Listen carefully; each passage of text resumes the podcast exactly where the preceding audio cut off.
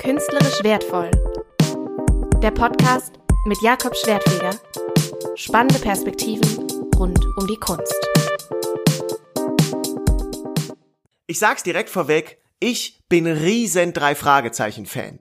Das ist wirklich mein absolutes Lieblingshörspiel. Da werde ich richtig emotional. Ich habe drei Fragezeichen Socken, ich habe drei Fragezeichen T-Shirts. Ich war bei den Live-Hörspielen, bei den Release-Partys, bei den Mitmach-Hörspielen.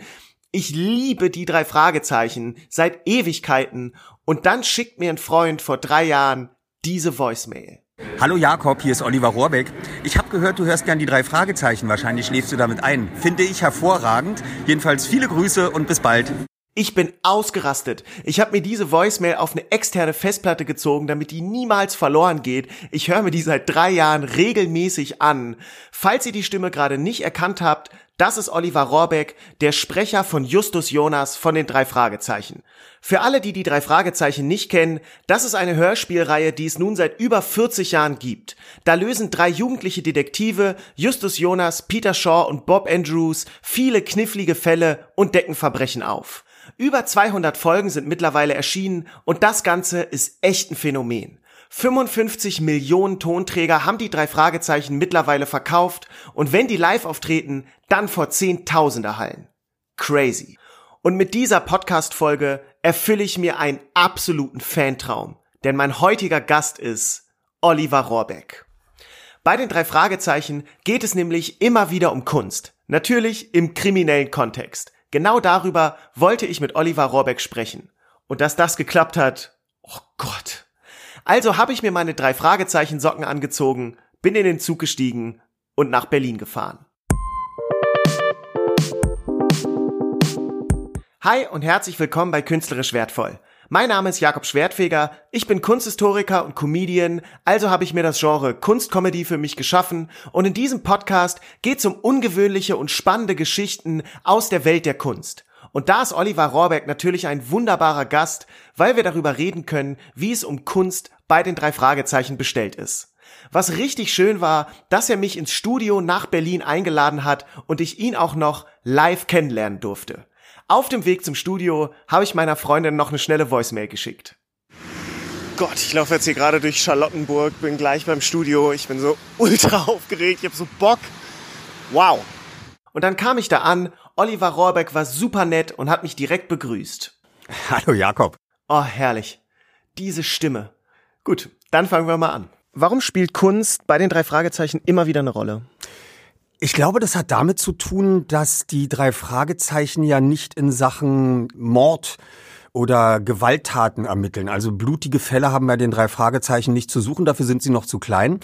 Dafür gibt's Inspektor Kotter, der das ohne die drei Fragezeichen schafft. Ähm, wir müssen ja immer wieder irgendwelche Fälle haben von mysteriösen Sachen und Dingen. Und da kann man natürlich sehr viel mit Kunst spielen. Kunst gehört dann einfach da rein. Und wenn man sowieso in den äh, in den Bergen von Santa Monica in Rocky Beach wohnt, wo es ja anscheinend hinter jedem Hügel ein ein Haus einer Operndiva, eine große Villa von irgendeinem Geschäftsmann oder irgendwas Mysteriöses gibt mit Höhlenzugang zum Meer, dann äh, muss es einfach auch um Erbschaften, um Kunst und um solche Dinge gehen. Lustig, wo du es gerade sagst, stimmt, es haben sehr viele Leute Höhlenzugänge in dieser Wenn's Gegend. gebraucht wird. Allein an den Titeln mancher Folgen kann man ablesen, dass es bei den drei Fragezeichen immer wieder um Kunst geht. Die blutenden Bilder, die rätselhaften Bilder oder der verrückte Maler. Hinzu kommt, dass sich etliche Fälle um das Thema Kunstraub drehen. Was macht Kunstraub und Fälschung zu so einem faszinierenden Thema?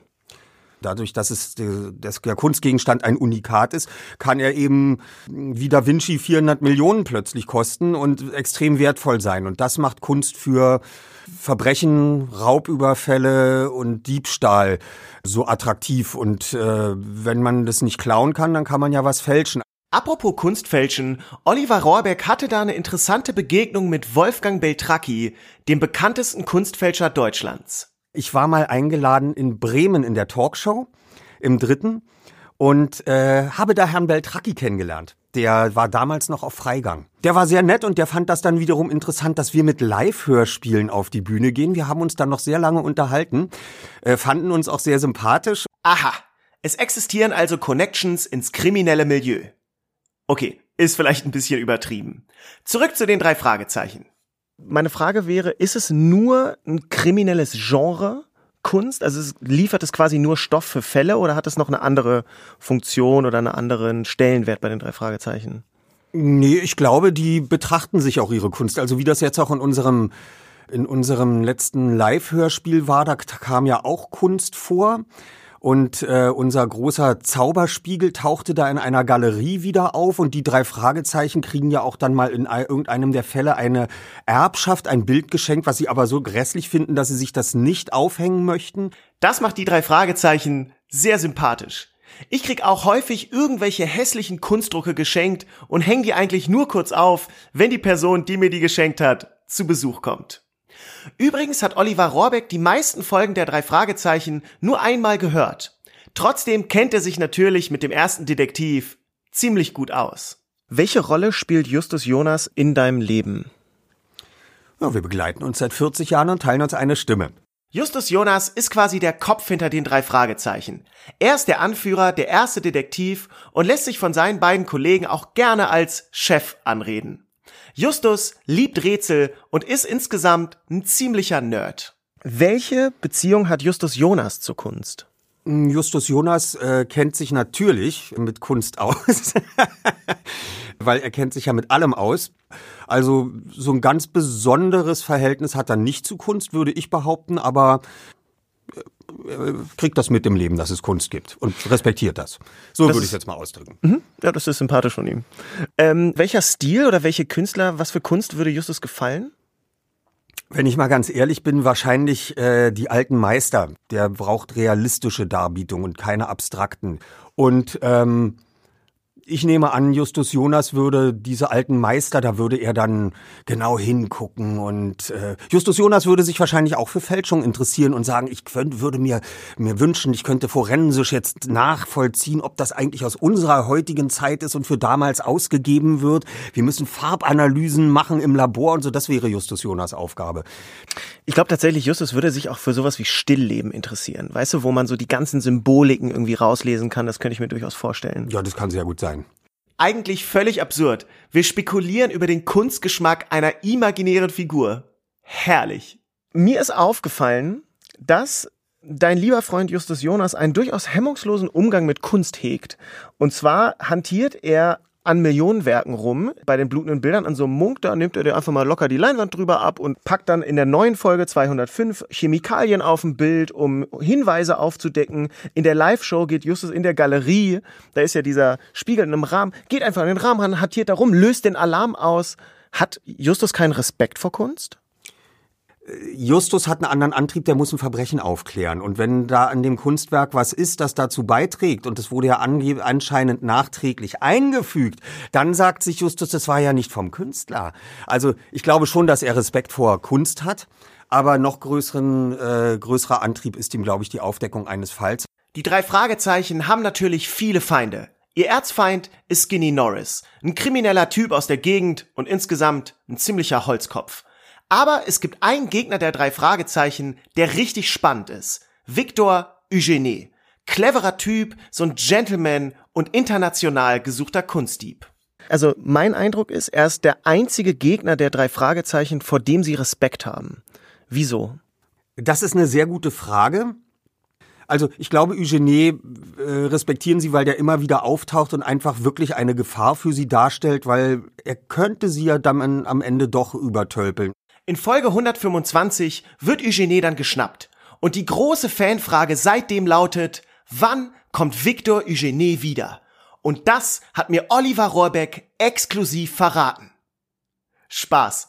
Aber ich habe mit ihm darüber gesprochen, wie er sich Victor Eugenie so vorstellt.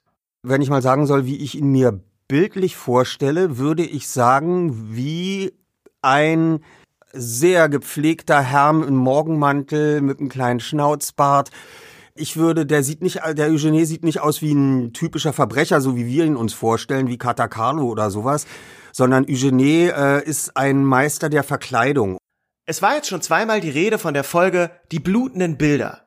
Da geht's um gestohlene Gemälde von Edward Munk. Das ist der, der auch der Schrei gemalt hat. Wahrscheinlich kennt ihr das Bild. Peter Shaw beschreibt es in der Folge so. Dieses Bild mit dem Typen, der aussieht wie eine hysterische Glühbirne vor einem brennenden Himmel. Ziemlich präzise Beschreibung. Das Besondere an dieser Folge ist, dass die in Kooperation mit der Kunsthalle Bremen entstanden ist. Bin ich bei meiner Recherche drauf gestoßen und dachte, irre, dass ein Museum sowas macht. Und zwar hatte die Kunsthalle Bremen eine Ausstellung zu Munk, weil sie unter einer Leinwand von ihm ein zweites Munk-Gemälde gefunden haben. Und in der drei Fragezeichen Folge geht es tatsächlich auch um Bilder, die unter einer Leinwand gefunden werden. Und die Ausstellung in Bremen wird lustigerweise explizit erwähnt. Ja, also wir haben davon gar nichts mitbekommen, dass es da eine Kooperation gab. Es gab dann nur die Anfrage, ob wir nach Bremen kommen würden, um den echten Munk, der unter einem anderen Bild entdeckt wurde, sozusagen zu lüften, zu aufzudecken. Und das hat dann damals aus Termingründen nicht geklappt, dass wir da alle drei hinkommen konnten. Und dann hat man kurzerhand wieder gesagt, nee, müssen sie, muss, dann muss ja keiner von denen kommen. Das habe ich dann nur mitbekommen und habe mich eigentlich ein bisschen geärgert, dass es nicht geklappt hat, weil das hätte ich sehr spannend gefunden, in irgendeiner Feuilleton-Spalte zu erscheinen. Drei Fragezeichen enthüllen echten Munk, der jetzt erst entdeckt wurde. Das hätte ich, das hätte ich sehr genossen. Tja, an den zwei Fragezeichen hatte man wohl nicht so viel Interesse. Was ich an Hörspielen so gerne mag, ist, dass die so viel Raum für die Fantasie und für die eigenen Vorstellungen lassen. Das ist wirklich Kopfkino pur und ich wollte von Oliver Rohrbeck wissen, wie man Bilder im Kopf kreiert. Ich finde, wir haben viel mehr Möglichkeiten, das sage ich immer wieder, beim Hörspiel als beim Film oder Fernsehen, weil die müssen alles optisch beweisen. Wenn Sie sagen, das teuerste Auto der Welt äh, oder das teuerste Boot der Welt oder sonst was, die größte Yacht, dann müssen Sie die auch hinstellen und dafür reicht die Budget oftmals nicht. Wir machen das aber eben nur die Tonspur des Films äh, und können alles Mögliche mit Geräuschen beweisen. Und das muss dann umso besser und lebendiger sein. Und dazu gibt es eben ganz, ganz viele Zutaten, die vermengt werden müssen. Dazu gehört der Geräuschemacher. Bei den drei Fragezeichen werden tatsächlich alle Geräusche von einem Typen gemacht. Jörg Klinkenberg heißt er und als ich live bei den drei Fragezeichen war, saß der halt auch mit auf der Bühne mit seinem ganzen Zeug und ist da komplett ausgerastet. Mega geil. Live ist übrigens eine der wenigen Gelegenheiten, wo man Oliver Rohrbeck mal so richtig zu Gesicht bekommt. Die meisten kennen ja nur seine Stimme, was dazu führt, dass er sich im Alltag ziemlich normal bewegen kann. Wenn du sagst, du kannst eigentlich relativ entspannt die Straße runterlaufen, das einzige Problem in deinem Leben stelle ich mir vor, ist Pizza zu bestellen. Telefonisch. Ja, das passiert mir natürlich, dass die Leute die Stimme erkennen. Es ist bei mir passiert beim Unterhemdenkauf. Sage ich zu dem Verkäufer, was meinen Sie denn, welche Größe brauche ich denn? Der mich gleich an der Stimme erkannt und sagt, Größe 5, Herr Rohrbeck. Wow. In seiner Freizeit hat er mit den drei Fragezeichen eigentlich gar nicht so viel am Hut. Also ich finde dann mal wieder eine Folge gut, aber ich bin eben nicht der, der sich selber zu Hause anhört und an sein Regal geht und sagt, was höre ich denn heute mit mir? Also ich ähm, höre tatsächlich gerne Hörspiele, zurzeit auch Podcasts. Also ich höre dann auch gerne neue Sachen. Ja, ich schaue mir jetzt auch nicht ständig mein eigenes Programm an und lache über meine Witze. Also ja. wenngleich die natürlich ganz toll sind. Ja, na, das weiß ich doch. Ich bezweifle, dass er das weiß, aber nett, dass er es gesagt hat. Wo wir gerade bei persönlichen Interessen sind, im Gespräch mit Oliver Rohrbeck stellte sich plötzlich raus, dass der mega Kunst interessiert ist, in alle möglichen Museen auf der ganzen Welt fährt und richtig Ahnung davon hat. Und ich dachte nur, Jackpot. Was ist dein persönlicher Kunstgeschmack? Also ich finde diese ganz tollen Originale, die genagelten Bilder von Günter Uecker, das ist für mich, da bin ich sprachlos. Licht und Schatten ist da einfach so perfekt und wunderschön in dieser Einzigartigkeit mit Nägeln, dass ich davon nur einen Kniefall machen kann, ehrlich gesagt. Also das, das, ich finde Uecker schon echt Bombe. Günter Uecker ist eine spannende Wahl. Der hat weiße Holzflächen genommen und komplett mit Nägeln vollgeschlagen. Die Nägel sind unterschiedlich schräg gestellt, sodass sich da ganz viele unterschiedliche Muster ergeben. Günter Uecker hat aber auch ganz andere Gegenstände mit Nägeln vollgeballert, zum Beispiel Kinderwagen, Fernseher, Möbel, da gab's gar keine Grenzen. Außerdem mag Oliver Rohrbeck den Künstler Gregor Hildebrand. Der hat Bilder gemacht aus Tonbändern. Nicht allzu erstaunlich, dass ihm gerade das so gut gefällt. Aber an diesen beiden Künstlern habe ich schon gemerkt, die kennt nicht jeder. Offensichtlich guckt sich Oliver Rohrbeck viel Kunst an in Mexico City waren wir, glaube ich, sechs Tage. Von der ganzen Reise äh, gehen wir auch möglichst in sechs Museen, äh, jeden Tag eins, weil mehr kann man dann nicht aufnehmen. Ich mache das. Also ich gehe tatsächlich in so drei Tagen in acht Museen. Ja. Ich bin aber auch ein Psycho. Es lässt sich also festhalten, Oliver Rohrbeck hat einen ganz anderen Kunstgeschmack als Justus Jonas. Übrigens arbeitet Oliver Rohrbeck nicht nur an den drei Fragezeichen, sondern liest auch viele Hörbücher ein. Gerade hat er für den Hörverlag Bill Brysons eine kurze Geschichte des menschlichen Körpers eingesprochen. Und da wollte ich natürlich auch wissen, wie ist es, an sowas zu arbeiten? Das ist eher, das ist ein humoristisch journalistischer Ton, den er schreibt. Das macht Spaß. Da muss ich also als Schauspieler mich versuchen äh, hineinzuversetzen in den Interpreten, der eigentlich ein Journalist ist und was Dinge beschreibt. Oliver Rohrbeck macht viele spannende Projekte, wobei die drei Fragezeichen natürlich immer was Besonderes bleiben werden. Eine ganz große Wertigkeit hat es für mich, dass wir seit 40 Jahren diese drei Fragezeichen machen und uns zu dritt begleiten seit unserem 13. Lebensjahr. Das ist, das ist eine ganz komische Sonder, spezial gelagerte Sonderbeziehung, die wir da miteinander führen und die sehr, sehr schön ist. Ebenfalls sehr, sehr schön war für mich diese Podcast-Folge. Vielen Dank fürs Zuhören, vielen Dank für diese Möglichkeit und den Abschluss bildet, wie bei jeder guten drei Fragezeichen Folge, ein kollektives Lachen. Künstlerisch wertvoll. Der Podcast mit Jakob Schwertfeger. Spannende Perspektiven rund um die Kunst.